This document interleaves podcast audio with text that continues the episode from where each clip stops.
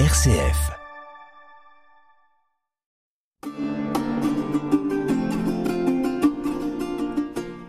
Chers auditeurs de RCF Poitou, bonjour. Vous êtes à l'écoute de l'émission Formation théologique. Une émission proposée par le Centre théologique et le pôle formation du diocèse de Poitiers, et animée par Marie-Catherine Simon. Chers auditeurs, euh, bonjour. Aujourd'hui, nous retrouvons Monsieur Jérôme Grévy. Bonjour Jérôme. Je rappelle à nos auditeurs donc que vous êtes historien et que avec vous nous explorons la vie de Saint Martin et de son époque parce qu'il vient de faire l'objet d'une nouvelle publication. Est-ce que vous pourriez avoir la gentillesse de nous la présenter? Oui, tout à fait. Alors c'est une initiative d'une association Gilbert de la Porée, une association qui est composé d'historiens, d'historiens d'art, euh, de philosophes autrefois, même s'il n'y en a plus euh, actuellement, et qui s'est voué pendant longtemps à faire des ouvrages très savants, très pointus. Et là, nous avons décidé de prendre un personnage qui semblait très connu et de le mettre à la disposition du plus grand nombre. Donc c'est aussi des historiens, c'est aussi euh, euh, différents spécialistes de la question, mais avec comme cahier des charges de vraiment le rendre lisible, compréhensible par tous. Alors je, je confirme qu'il est tout à fait lisible, compréhensible par tous, et qui nous fait découvrir un Martin que je suis sûre que nous ne connaissions pas. En tous les cas, moi j'ai découvert énormément de choses. Donc la dernière fois, nous avons parcouru avec lui, à Martin, notre marcheur de Dieu, nous avons parcouru l'Europe entière, de sa Hongrie natale jusqu'à Pavie, euh, passant par Amiens, puis Poitiers, puis retour dans sa Hongrie pour essayer de convertir ses parents, pour revenir ensuite à Poitiers via Rome, où il retrouve Hilaire. Là, son biographe nous dit, supplice sévère, hein, nous en avons parlé la semaine la dernière fois, Sulpice Sévère nous dit Il s'installa un ermitage non loin de la ville. J'aimerais, s'il vous plaît, monsieur Grévy, que vous nous fassiez l'analyse de cette phrase et que vous nous développez toute sa portée. Alors, sans vouloir tomber dans l'érudition, je suis tout de même obligé de passer un petit peu par le latin en explicitant. Il y a trois éléments euh, euh, importants. Euh, d'abord, c'est il s'installa, sibi colocavit. Locare, ça veut dire le lieu, et sibi pour lui. Donc il s'installe dans un lieu donné. Et ensuite, la phrase nous précise aut longue ab opido, c'est-à-dire non loin de la ville. Il est proche de Hilaire, il est à Poitiers, mais il ressent le besoin de se retirer loin de cette euh, société et probablement d'être dans un moment de, prière. Et puis il y a aussi ce terme qui a connu des évolutions, sibi colocavit monasterium. Alors on l'a souvent traduit en disant il s'installa ou il installa un monastère. Mais il ne faut pas oublier qu'à cette époque, c'est un terme nouveau. Quand on regarde dans les dictionnaires de latin, c'est un néologisme qui s'inspire du grec monasterion, qui veut dire résidence solitaire. Il y a le terme mono, euh, le verbe monazo, qui veut dire vivre seul. Autrement dit, il se retire, loin de la ville, qui est le lieu de l'agitation et du monde, pour vivre seul. Donc on est bien loin de ce que deviendra le monastère. Le terme est resté par la suite, mais initialement, c'est effectivement, comme le dit cette traduction que vous avez citée, un ermitage, au sens où nous l'entendons actuellement. Oui, c'est très intéressant parce que ça donne tout de suite une coloration de, la vie de Martin. Euh, c'est un marcheur, on l'a dit, puis on va y revenir, mais c'est avant tout un homme de prière et d'ascèse.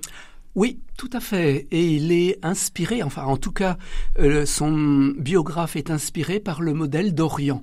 En Orient, il y avait déjà eu des ascètes qui se retiraient dans le désert, et son biographe veut montrer qu'on peut faire entre guillemets, aussi bien en Occident, sans être un euh, champion de la 16, sans être non plus un martyr. Donc c'est une autre voie de la sainteté, et c'est vraiment un tournant. Hein. C'est la fin du, euh, du siècle, la, la fin de l'Empire romain d'Occident et l'entrée dans un Moyen Âge dit de chrétienté.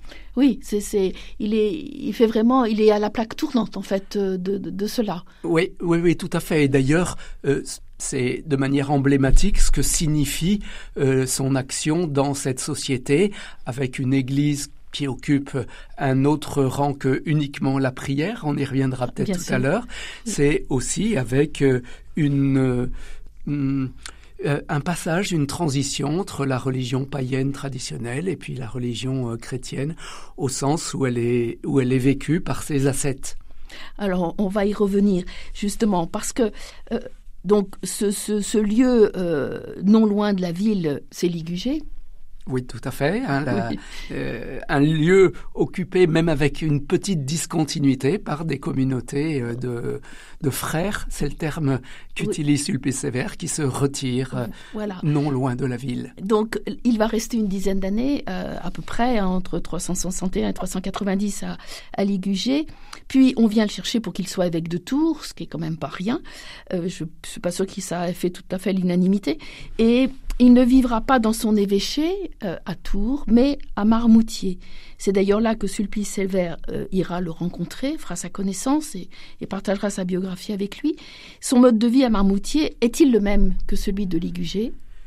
Il y a probablement une grande continuité qui marque encore plus les contemporains dans la mesure où c'est un évêque. Il ne faut pas oublier que l'évêque a une double fonction. À la fois, c'est l'épiscopos, le gardien du trésor de la foi, mais c'est aussi celui qui est en train de se substituer au praefectus, au, au grand administrateur de l'Empire romain, qui lui vivait dans, dans un certain faste, pas forcément pour lui, mais pour qu'on respecte son pouvoir.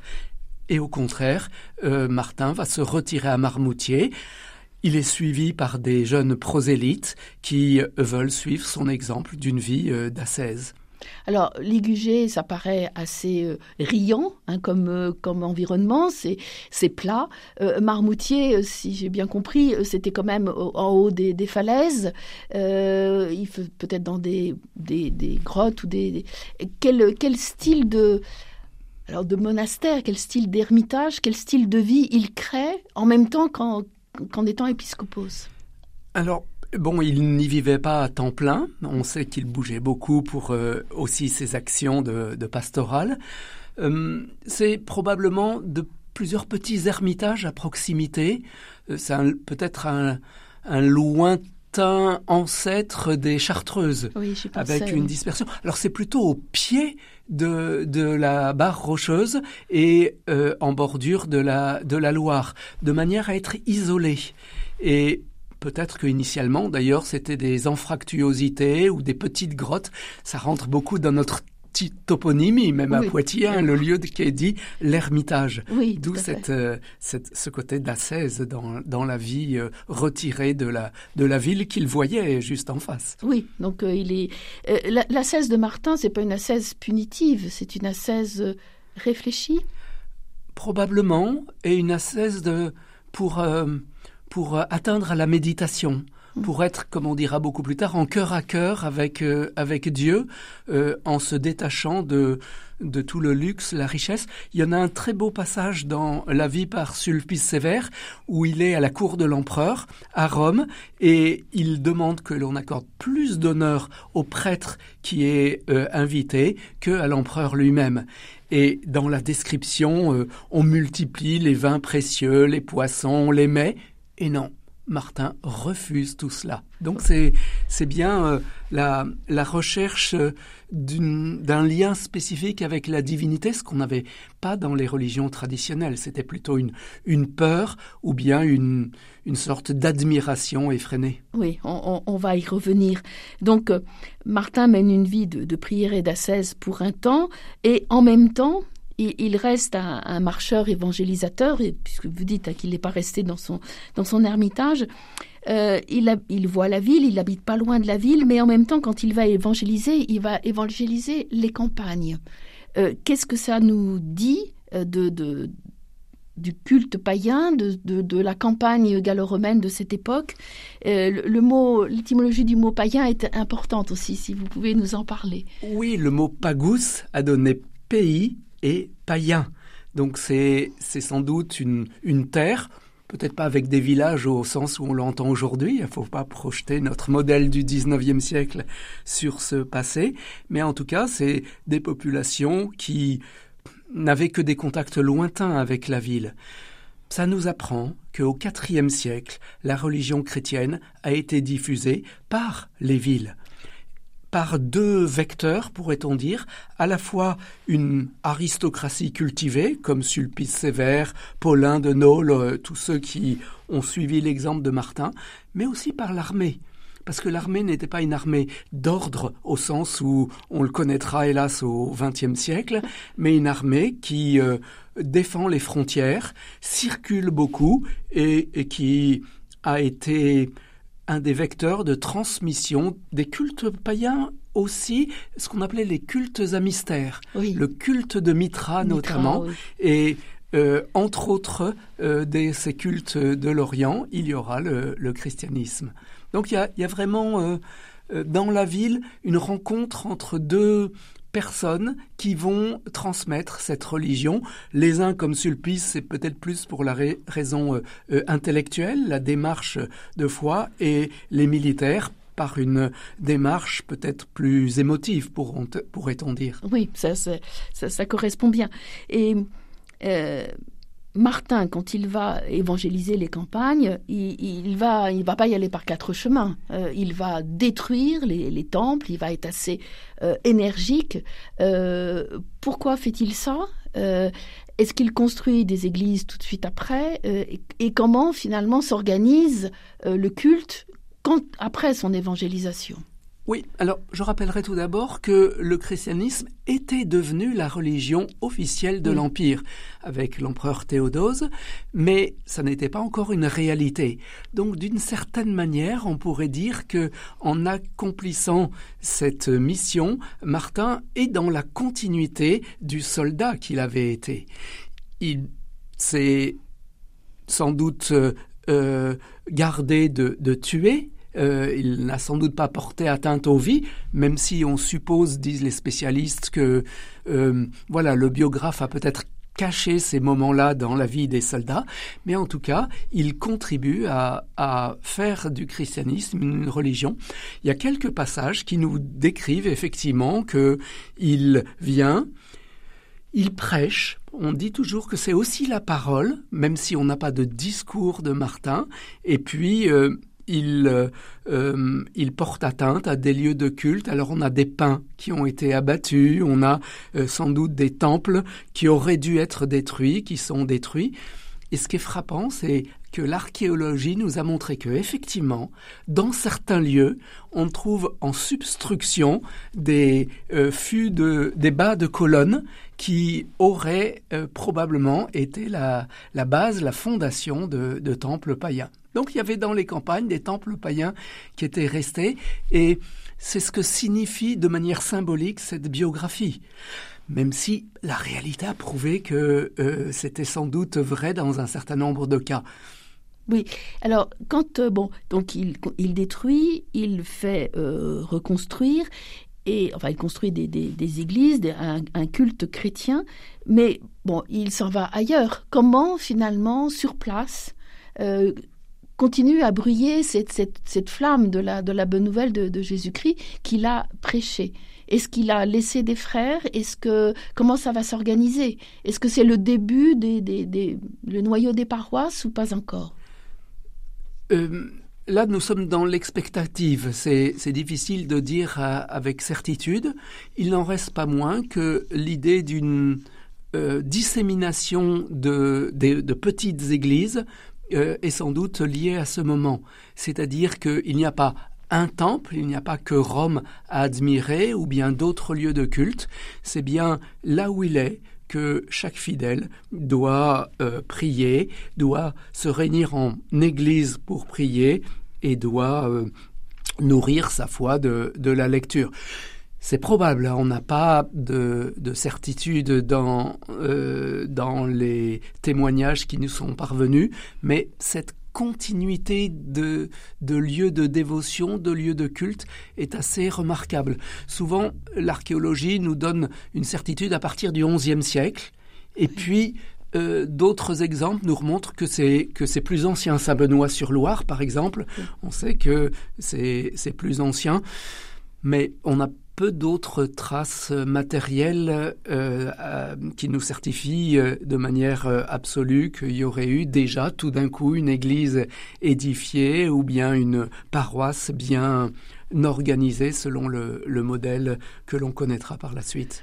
Alors, est-ce que finalement Martin a fait œuvre aussi de, pédagogie, aussi bien auprès des frères qui se sont installés avec lui? Est-ce qu'il a ériger une règle. Est-ce que sa vie euh, d'ermitage, est-ce qu'elle a eu euh, des conséquences pour, euh, pour la vie monastique après?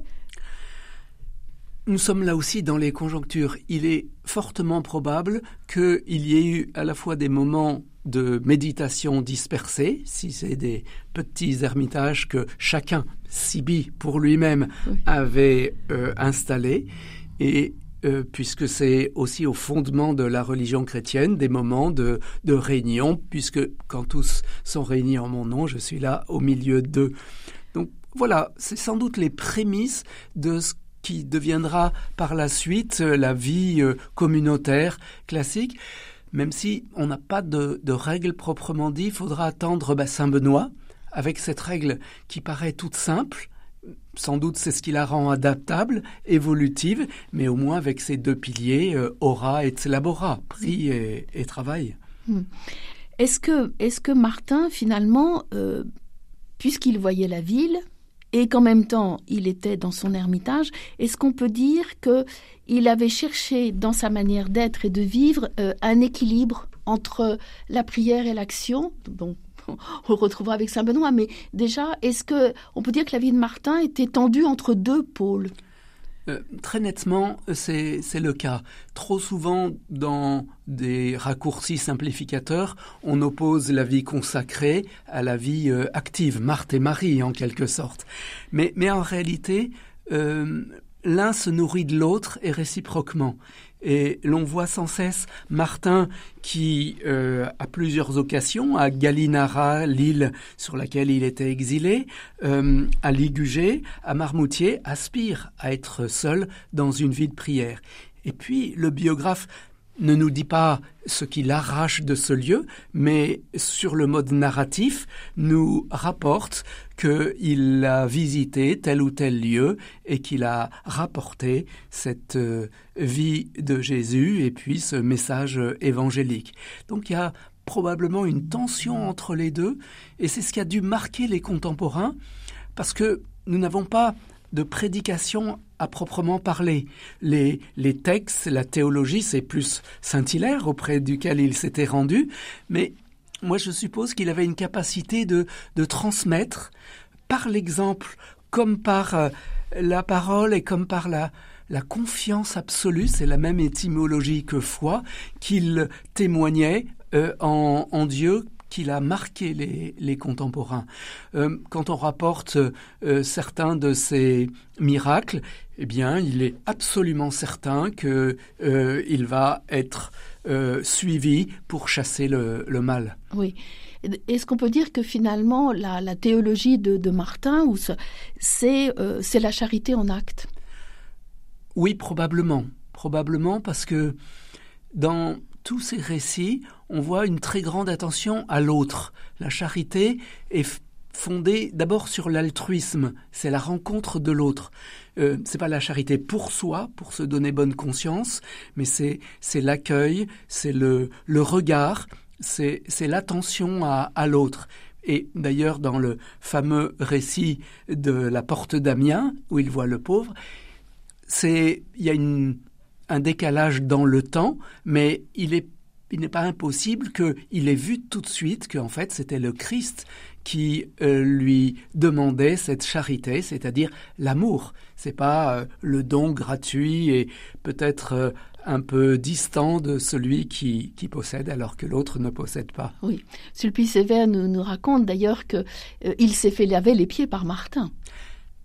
Tout à fait. Hein. il a été surpris lorsqu'il est venu le, trouver à Marmoutier de voir que cet évêque, que toute la chrétienté naissante de l'époque admirait, puisque le livre avait déjà été diffusé, que euh, on rapportait ses miracles, et eh bien qu'il s'agenouille devant lui à la manière du, Christ. Donc c'est bien cette euh, cette tension, cette conformité. Si on fait bien attention, d'ailleurs, dans le Nouveau Testament, c'est en permanence l'attitude de, Jésus hein, qui, qui prie, qui euh, euh, transmet le fruit de sa méditation et, qui euh, veut se retirer loin du monde alors qu'il est suivi par des foules. Oui, donc Martin et, son disciple sans... Voilà, en, vraiment, quoi. Oui, il a été compris comme ça. Euh, là aussi, il faut toujours euh, voir l'emboîtement. Euh, nous n'avons pas un accès direct, mais nous avons comment Sulpice Sévère le percevait et donc comment la société le percevait. Oui, il y a quand même forcément des, accents de, vérité. Ça ne peut pas être totalement inventé. Ça serait trop. ça n'irait pas, à mon avis. Voilà, nous sommes pratiquement à la conclusion de notre deuxième émission.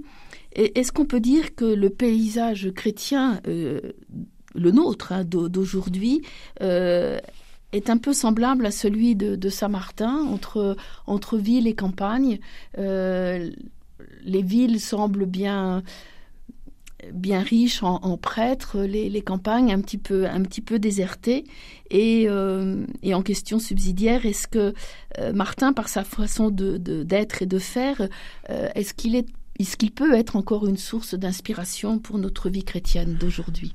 Alors pour le binôme ville-campagne, je serais beaucoup plus, plus nuancé que vous, parce que euh, les campagnes euh, sont en lien avec la ville, ce qui n'était sans doute pas le cas dans l'Empire romain finissant. Euh, aujourd'hui, la, communication circule davantage, la connaissance, la lecture, parfois en instantané. Moi, je dirais que si on veut retenir la, cet aspect euh, dual, c'est peut-être à l'intérieur de la société tout entière. Mm. On peut être isolé en ville et on peut être associé à un réseau dans le monde rural. Donc je crois qu'il faut avoir une, une autre lecture que cette différenciation par l'espace. Et c'est peut-être une erreur que l'on fait trop souvent aujourd'hui de, de penser sur le mode ancien, cette dichotomie. Euh, source d'inspiration, euh, certainement. Donc euh, il faut lire peut-être cette biographie ou lire notre livre. Hein. C'est dans la collection Trésor Poitvin. Il y a un site internet Trésor Poitvin. Euh, on peut le commander en ligne. Pardon de faire de la publicité. Non, mais c'est fait pour. mais ça ne nous rapporte rien à nous. Bien ou, sûr. Ou on peut aussi euh, nous le commander directement. Il y a un email et puis euh, venir le, chercher des, des exemplaires euh, à la maison diocésaine, par exemple. Oui, tout à fait. Il y a aussi, on peut le trouver à l'abbaye Ligugé, bien évidemment. On peut le trouver chez Gibert. À la procure Et à la procure. Hein. Mais je, je, fais plus, plus large pour, les, pour, nous, pour nos, nos amis qui nous écoutent et qui sont, qui sont poids de vin. Euh, je, je, redis hein, que, que, ce livre est, est très beau, vraiment, euh, très accessible en texte. Le, les textes sont, euh, sont à la fois érudits et en même temps d'accès tout à fait, tout à fait facile. Et on peut en faire un livre de prière. Oui, sans doute, puisqu'il y a des très beaux textes de méditation d'un ami qui est prêtre, qui est aussi historien. Et c'est un peu ce qui m'avait donné l'idée de le contacter. C'est pendant le confinement. Il m'avait envoyé euh, certains, des, des, certains des commentaires de l'évangile du, du, jour ou du dimanche qu'il envoyait à ses, à ses fidèles. Et j'ai trouvé que c'était le bon format pour euh, un lectorat d'aujourd'hui. Oui, tout à fait. On peut également se promener avec ce livre parce que euh, les, les, les, aquarelles qu'il qu émaille sont absolument splendides et euh, ça nous donne envie d'aller bah, de Poitiers à Ligugé, par exemple. Voilà, le chemin a été balisé par le Conseil de l'Europe. C'était uniquement un projet culturel quand on regarde ce qu'en dit le Conseil de l'Europe, mais on a voulu en faire une source de méditation, même si ça n'est pas un guide illustré. Là aussi, on a voulu montrer qu'il y avait différents espaces, des chapelles, mais aussi des étangs, des fontaines, des guets qui portent le nom de Saint-Martin. Oui, c'est vraiment un marcheur de Dieu. Oui, tout à fait. Merci beaucoup, Jérôme. À une prochaine fois. Merci à vous, à bientôt. À bientôt.